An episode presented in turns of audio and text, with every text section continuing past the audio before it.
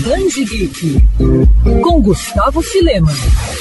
Responsável por alguns dos melhores lançamentos nacionais nos últimos anos, a Ultimato do Bacon Editora se prepara para um lançamento em dose dupla. Carro-chefe do grupo, a revista Escafandro, vai ganhar duas novas edições, trazendo versões repaginadas de clássicos da literatura. O primeiro é O Pássaro Azul, que é inspirado no conto de 1697 de Marie Catherine Landilmel de Maneville e na peça do dramaturgo belga Maurice Maeterlinck. A pernambucana Roberta Cirne é responsável por dar vida à primeira versão da obra nos quadrinhos, para quem não sabe, na história conhecemos o mundo de Tilt e Mitchell, duas crianças incumbidas de achar um certo pássaro azul por uma velha fada. Já o segundo lançamento aborda o flautista de Hamelin, que obviamente é inspirada num infame episódio de 1284 que envolve o sumiço de 130 crianças na cidade da Alemanha e o envolvimento de um misterioso flautista nisso tudo. O gibi é de autoria do experiente Marcati, que adapta a narrativa da lenda com desenhos e estilo único, com uma trama recheada de tiradas de humor ácido. Publicação bimestral, a revista Escafandro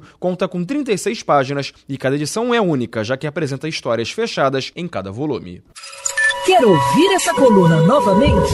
É só procurar nas plataformas de streaming de áudio. Conheça mais dos podcasts da Mandirinhos FM Rio.